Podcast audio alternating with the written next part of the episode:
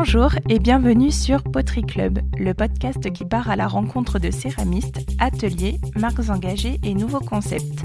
Je suis Chloé, étudiante dans le management hôtelier et comme vous, je suis passionnée de poterie. Avec Poterie Club, je souhaite mettre en valeur des personnalités inspirantes, décrypter les nouvelles tendances et rassembler notre communauté. Bref, ici la poterie, ça s'écoute et rendez-vous sur Instagram pour les photos.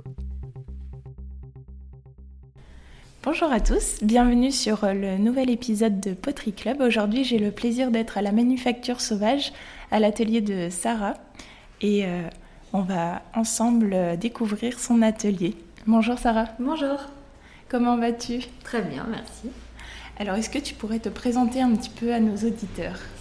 Oui, euh, je m'appelle Sarah, j'ai 33 ans et euh, j'ai ouvert en janvier un atelier qui s'appelle La Manufacture Sauvage dans le 18e arrondissement à Paris. D'accord.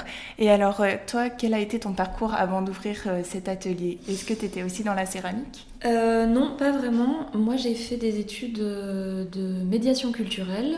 donc, je suis passée par une fac et après, j'ai travaillé dans des lieux culturels à Paris et en banlieue parisienne qui faisait euh, à la fois euh, des projets de résidence avec des artistes, des ateliers pour les enfants, les adultes. et donc c'était vraiment de la médiation entre des artistes et, et un public très varié. Et par ailleurs, je faisais de la poterie moi pour mon plaisir. Et J'en ai eu un peu marre euh, du milieu euh, culturel pour travailler, j'avais un peu envie d'autre chose. Et donc je me suis dit que j'allais mêler mon, mon goût pour le fait de faire vivre un lieu et de rencontrer des gens qui font de la création et, euh, et mon, goût pour la poterie. D'accord, donc c'est comme ça que tu es venue à créer la manufacture sauvage.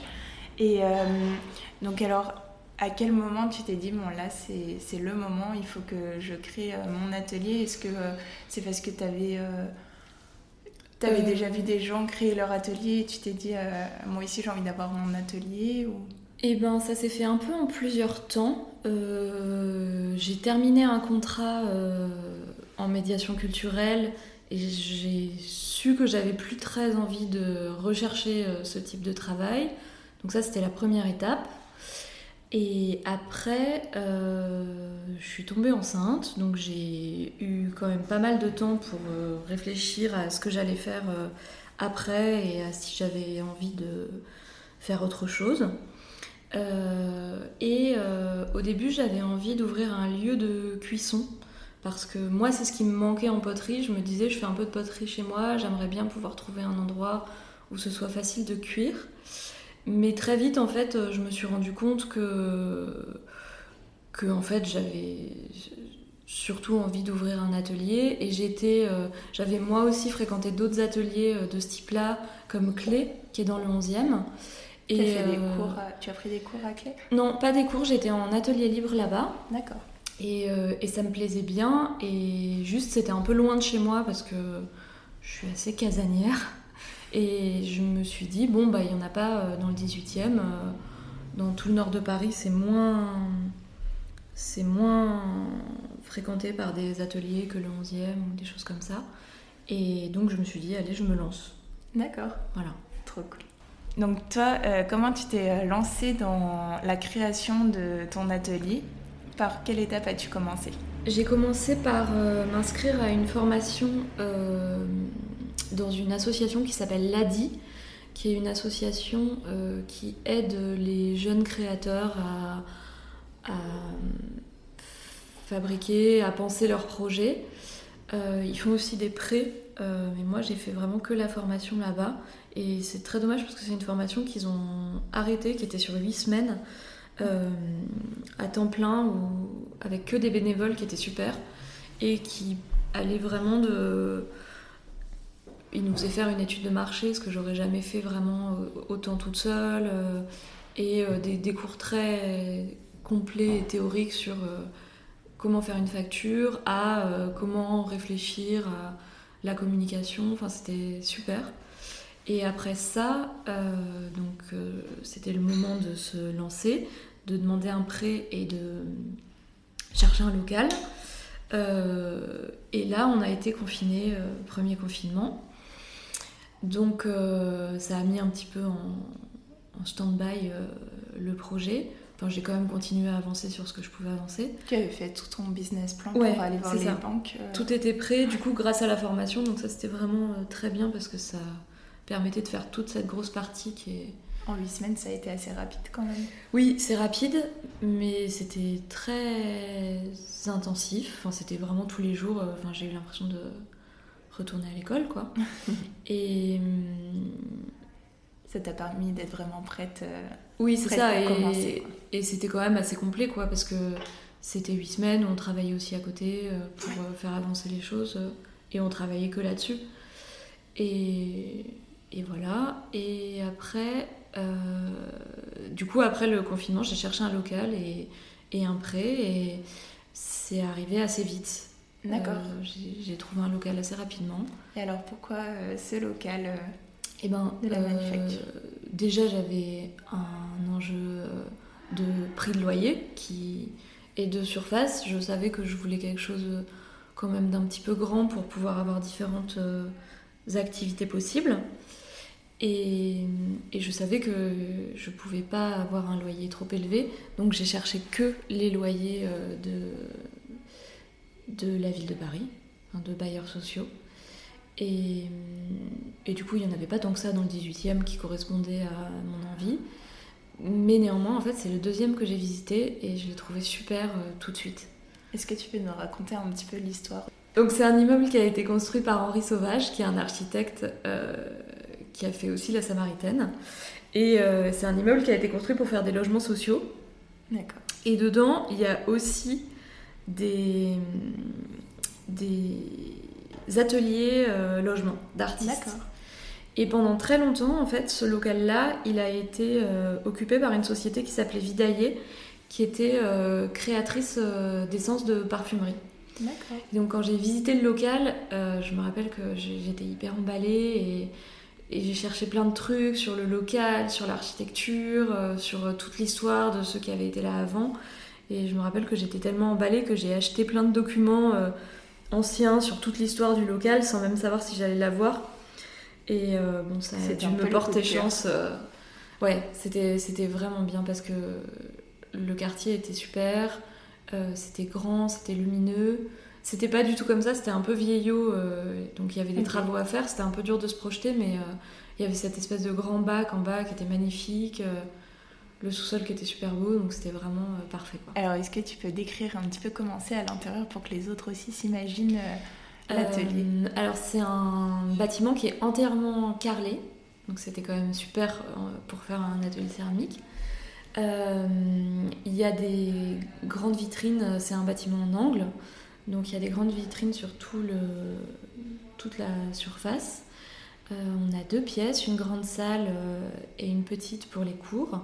Et en bas, il y a un grand sous-sol euh, avec des pierres apparentes et un grand bac en ciment euh, qui fait un peu lavoir ou très grande baignoire euh, qu'on n'a pas encore utilisé comme ça, mais ça ne saurait tarder. Et toi, tu as mis un esprit dans ce lieu qui est, qui est très cosy, qui est un petit peu avec des meubles chinés. Enfin, c'est très sympa. Moi, j'adore en tout cas. Merci. oui, j'avais il y, a, plusieurs raisons. Il y a que j'aime bien ce genre-là, que j'avais envie d'avoir un lieu euh, euh, qui avait un peu un caractère et une âme, euh, et, aussi un lieu où je me sentais bien parce que je savais que j'allais y passer beaucoup beaucoup de temps. Et donc je l'ai décoré un peu pour que ce soit qu'on s'y sente bien, quoi, que ce soit agréable et qu'on ait envie d'y rester. Euh, et j'avais, euh, j'avais pendant des années récupéré et stocké des meubles et des trucs que je savais pas où mettre et que je stockais dans les caves des copains. Et du coup, ça a été une très bonne occasion de les réutiliser. super bien. Et, euh, et voilà. Et j'ai, dévalisé les greniers de mon ancienne école dans mon petit village d'Auvergne où il y oh. avait plein de merveilles. C'est là où j'ai repris le, l'ancien lavabo de l'atelier où du coup j'ai appris à me laver les mains quand j'avais 3 ans. et, et voilà. Donc il y a plein de choses. tout, tout a un peu une histoire, c'est vrai. Ok. Et du coup, donc après, donc là, tu as trouvé ton local. Ouais. Et après, qu'est-ce que tu as fait du coup pour ton atelier? Bah, En parallèle, j'ai cherché le prêt bancaire parce que enfin, l'un va pas sans l'autre. Euh, et euh, il se trouve que en fait, dans mon parcours à l'ADI, j'avais un tuteur qui me suivait, qui euh, s'est trouvé travailler à la BNP, et donc ça m'a très bien aidé quand même pour trouver un prêt parce qu'il m'a recommandé. Et je me suis rendu compte que si j'avais pas été recommandée auprès d'une banque, jamais j'aurais eu de prêt, ce que je trouve un peu incroyable. Mais mm. bon, voilà. Et par ailleurs, j'ai demandé un prêt d'honneur à un organisme qui s'appelle PIE, France Active, euh, qui font de l'accompagnement et qui font des prêts à taux zéro, et qui est un super organisme aussi euh, pour euh, les jeunes créateurs et les gens qui se lancent. Et, et puis très vite, il a fallu commencer les travaux mm. et, et, prévoir la conception commencer à communiquer. Est-ce que tu as fait ça à l'aide d'un architecte ou d'une décoratrice ou tu as vraiment fait tout par toi-même Non, toute seule avec les copains. Ok. Voilà. Après, j'ai quelqu'un qui m'a aidé pour les travaux, une entreprise. Mhm. Mais pour tout ce qui est euh, conception, euh, on a fait euh, tout seul. Vous avez tous imaginé le lieu et. C'est ça. Ok. Donc après, donc les travaux. Et puis en amont, je suppose que toi, tu as fait un, tout un travail aussi sur la, la préparation bah, pour les cours, tout oui, ça Tout à fait. et j'avais commencé du coup pendant les différents confinements et et période euh, un peu de creux à rencontrer des céramistes euh, à qui j'avais envie de proposer de donner des cours euh, à l'atelier. Et donc bah, j'ai pu reprendre contact avec eux et commencer à envisager quelque chose de plus concret pour une ouverture. J'ai commencé à rencontrer des gens aussi qui étaient intéressés pour être en résidence, qui cherchaient des ateliers. Et voilà, ça s'est fait un peu progressivement et, rapidement, parce que ça va tout assez vite dans ces moments-là. Et, voilà. Et on n'est jamais prêt complètement pour ouvrir, mais il faut se lancer. faut quand même ouvrir et puis on finit après et voilà. D'accord. Donc tout ça, ça, en tout, ça t'a pris combien de temps, euh, toute cette création et ouverture d'atelier? Eh ben un an. Un an Ouais. Parce que j'ai commencé ma formation en janvier et après j'ai ouvert en janvier. Et donc euh, si on parle un petit peu plus euh, financier, du coup, toi, en tout ce projet, ça t'a coûté à peu près combien? Je je sais plus très bien, euh, parce que je suis nulle en chiffres et que je retiens rien, mais c'est un budget en tout, je pense, d'à peu près 80 000 euros. 80 000 euros. Euh, et, financé euh, avec prêt bancaire et PIE et un apport personnel. D'accord, ok. Et aujourd'hui, ça va, tu arrives à faire un retour sur investissement qui est quand même. Euh, bah, là, je suis ouverte depuis 4 mois et avec euh, un confinement au milieu. Donc, j'en suis pas pour l'instant à faire des retours sur investissement. J'en suis à commencer à ouvrir doucement et, et à espérer. mais, mais, en tout cas, euh, qui marche très bien et oui, je suis très contente de l'accueil que j'ai eu. Enfin, je m'attendais à être toute seule dans mon atelier pendant plusieurs semaines euh, à espérer voir des gens arriver. Et en fait, euh, dès les premiers jours, il y avait des gens, euh, c'était mm. hyper agréable. Mm. C'est vrai qu'à Paris, l'essor de la céramique en ce moment, c'est un peu le bon moment aussi. oui, oui, oui. Il y a beaucoup d'engouement en ce moment pour la poterie. Ouais. C'est vrai. Et donc alors toi, à l'atelier, qu'est-ce que tu proposes comme, comme cours?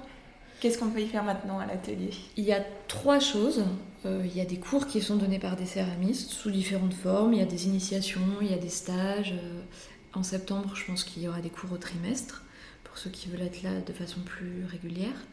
Et il y a aussi euh, toute une partie qui s'appelle Atelier libre où quand on sait déjà faire de la poterie, on vient et on profite de l'atelier en étant autonome. moi, je suis, là pour donner des conseils voilà, mais les gens sont, là pour créer tranquillement tout seul.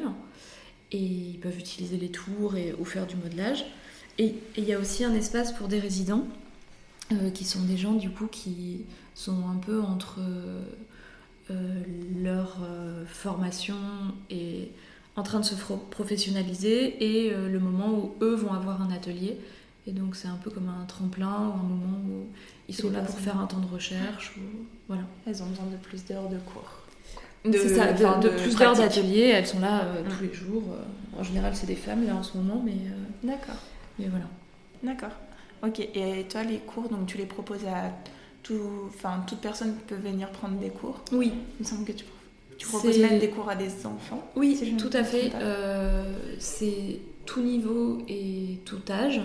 Et une fois par mois, on fait un cours parents-enfants où c'est du coup un moment euh, assez sympa, c'est le samedi matin. Euh, et tous âges mélangés et on se débrouille euh, en fonction de. Enfin, ça fait des petits groupes très sympas et très vivants. Voilà. Et les enfants, ils font des trucs incroyables à chaque fois.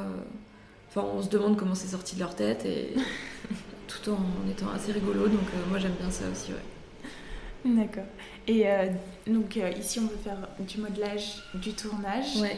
Quel type de terre tu utilises toi à l'atelier? On fait que de la haute température, donc on a du grès et de la porcelaine avec des variations euh, dans les grès qu'on propose. D'accord. Voilà. Ok. Avec euh, plein d'émails différents, j'ai. Euh, ouais, c'est ça. On a. Enfin, j'ai essayé là pendant le dernier confinement de développer un peu la palette des mots pour qu'il y en ait un peu pour tous les goûts. Et ce qui n'est pas une mince affaire parce que c'est très long et, et ingrat. Mais, euh, mais voilà, donc ça c'est encore en cours, je dirais, parce que on s'arrête jamais. Et puis je vais essayer d'en rajouter d'autres. Et... Les petites nouveautés. Voilà. D'accord. Alors, est-ce que toi, du coup, tu aurais euh, un petit conseil à donner pour les personnes qui souhaitent se lancer euh, dans la création d'un atelier de poterie? Oui, je pense qu'il faut réfléchir à ce qu'on aime faire au quotidien. C'est-à-dire que si on veut faire euh, énormément de poterie, je suis pas sûre qu'il faille ouvrir un atelier de poterie au public. Ouvert au public. Parce que c'est. On ne fait plus beaucoup de poterie, c'est ça? Voilà. C'est pas le moment où on en fait le plus. Euh, en tout cas au début. Mais donc il faut déjà bien réfléchir à si on veut être céramiste et faire sa propre production ou si on veut euh, ouvrir un lieu pour accueillir des gens et les aider dans leurs euh, projets. Et je pense que de là euh, découle euh, pas mal de choses parce que effectivement quand on a envie d'un projet des fois on, on se dit c'est ça que j'aime mais on voit pas forcément tous les aspects. Enfin, ouvrir un atelier c'est beaucoup quand même gérer une entreprise, faire de l'administratif.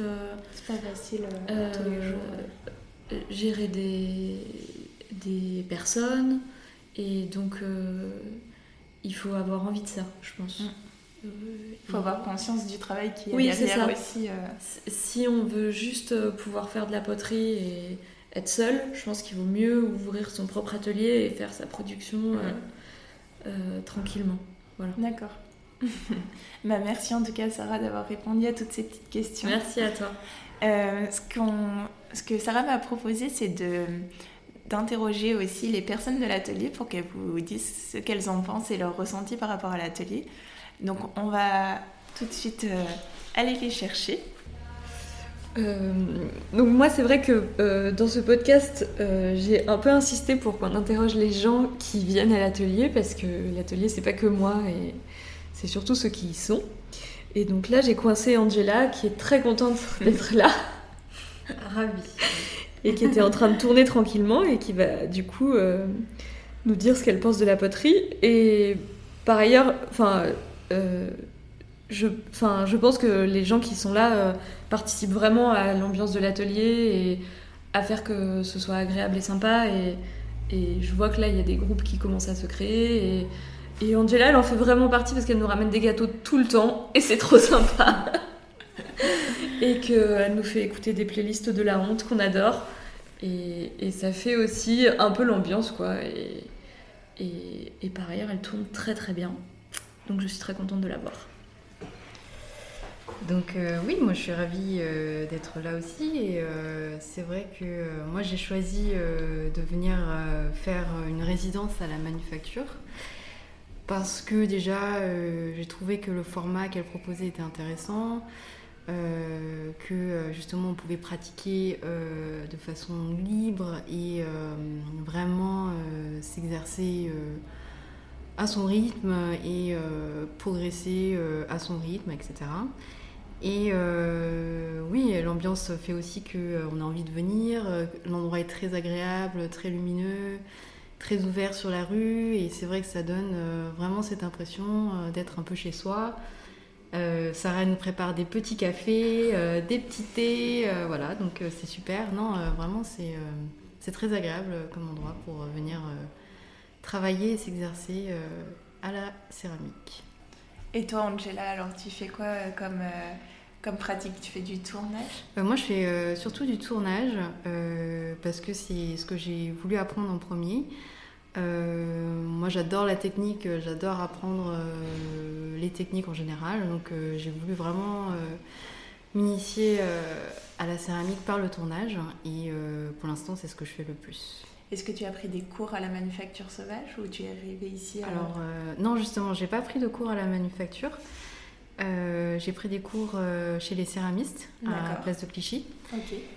Et justement, je cherchais un endroit pour pouvoir pratiquer ce que j'apprenais en cours et le format à la manufacture permettait de faire ça. Ouais. D'accord. Bah, merci en tout cas pour ton petit témoignage. De rien. Encore merci Sarah de m'avoir reçue au sein de ton atelier et de m'avoir fait euh, découvrir toute l'histoire de la manufacture sauvage. C'était vraiment euh, super intéressant et j'ai vraiment passé un bon moment avec toi et Angela. Alors euh, si vous voulez retrouver Sarah, n'hésitez pas à aller lui faire un petit coucou dans son atelier dans le 18e qui est près du métro Saint-Plon. Et si vous avez aimé cet épisode, n'hésitez pas à nous faire votre petit retour et à noter le podcast pour bien sûr le faire grandir. Et moi je vous retrouve dans deux semaines pour le prochain épisode et je vous dis à très bientôt